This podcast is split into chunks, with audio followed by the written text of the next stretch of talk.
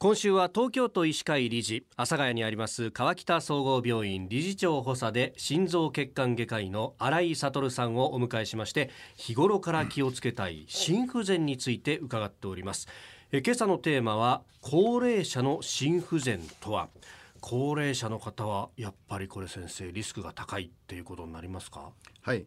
最近高齢者の心不全というのはあだんだん増えてきてます。ほでこれはですね、はい。えー生活習慣が、ええ。まあ、欧米化してきたことによって心不全を起こす病気、はい。心筋梗塞であるとか弁膜症であるとかまた高血圧が増加してそして心不全の患者さんが増えてきているということなんですね。うんで、まあ、最近のおデータですけども全国では、はいあ心不全は約120万人いると、ほまあ、がんの患者さんよりも多いとえ言われてるんですね。そうなんですか。はいはあ、なんか命に関わる病気っていうとやっぱり第一はがんっていうイメージがありますけど、はい今心不全の方が多いんですね。そうですね。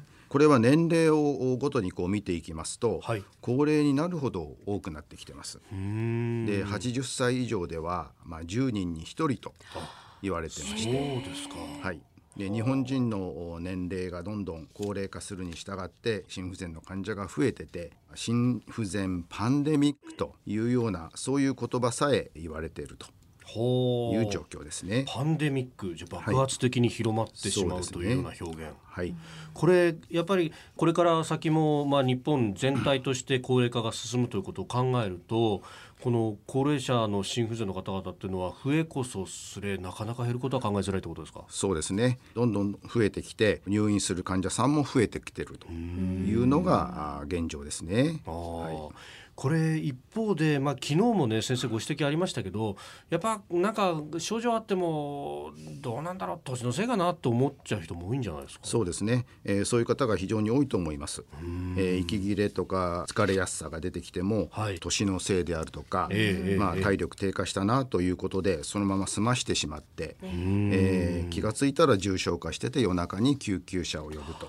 いうようなことも多くありますね。これやっぱり就寝中にっていうのが結構多いんですか？そうですね。息切れがひどくなる呼吸困難というのはですね、はい。夜寝てて明け方に多いというはあ特徴もありますね。それどうしてっていうのはなんかそれはですね体の中に溜まったあえ。え血液、水分がですね、はい。横になると肺の方にですね移動して、えーそして呼吸が苦しくなるんですね。ああなるほど、そっかそれで夜中特に明け方ぐらいに。そうですね。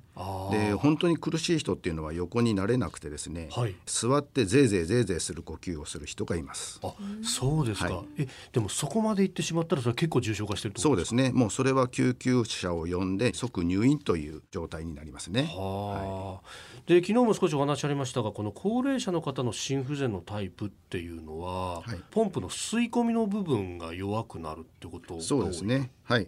お話しししましたように、はい広がりが悪くなってポンプの機能が落ちるとうんいうことが分かってきてます。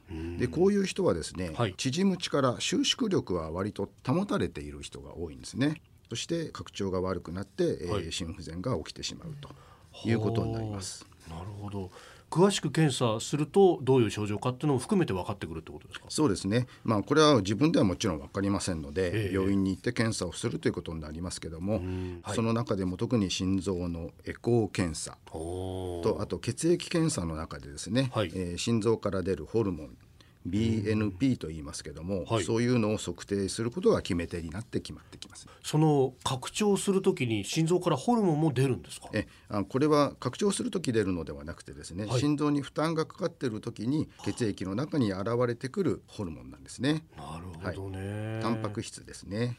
えー日頃から気をつけたい心不全について明日はですね、まあ、具体的なその病気の部分で弁膜症などについても伺っていきたいと思います川北総合病院心臓血管外科医師の新井悟さんでした先生明日もよろしくお願いいたしますよろしくお願いします。します